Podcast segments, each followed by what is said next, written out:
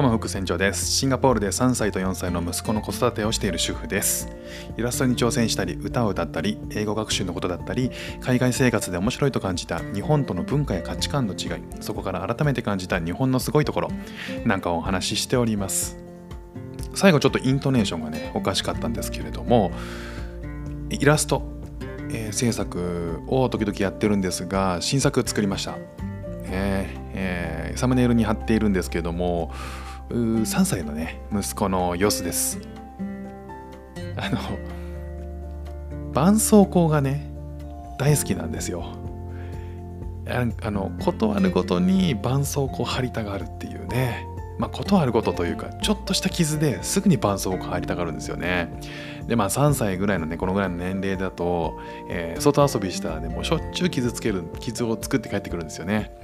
でまあ、あの何かしらあの傷があるんですけど、まあ、全部が全部大したことないんですよ。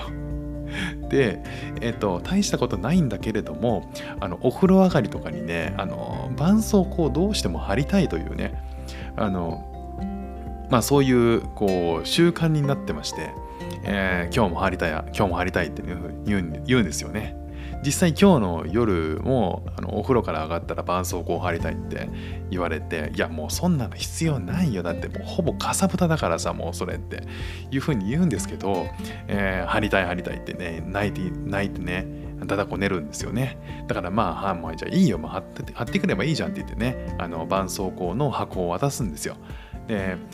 なんで渡すかっていうとまあもともと僕が貼るということをやってたんですけどある時からですねもう自分で貼りたいというふうに言って、えー外紙から外の何て言うんですかねあの紙から剥がして袋から剥がして紙を剥がして貼るっていうのがなんか楽しいのかあの自分で貼りたがるんですよね。じゃあもう貼ってきていいよね。あのでなぜか僕の前で貼らないんですよね。もうコソコソってなんか他の部屋に行ってなんかやってるんですよ。でしばらくしたらもうこれルーチンなんですよ。しばらくしたらねうわーうえーんって泣くんですよね。どうしたの？と思って大体予想つくんですけど行ったらねもう上手に貼れない。もうこれ鉄板なんですよね。もう自分で絆創膏貼りたいんだけど上手に貼れなくて悔しい泣きをするっていう。もう毎晩それです。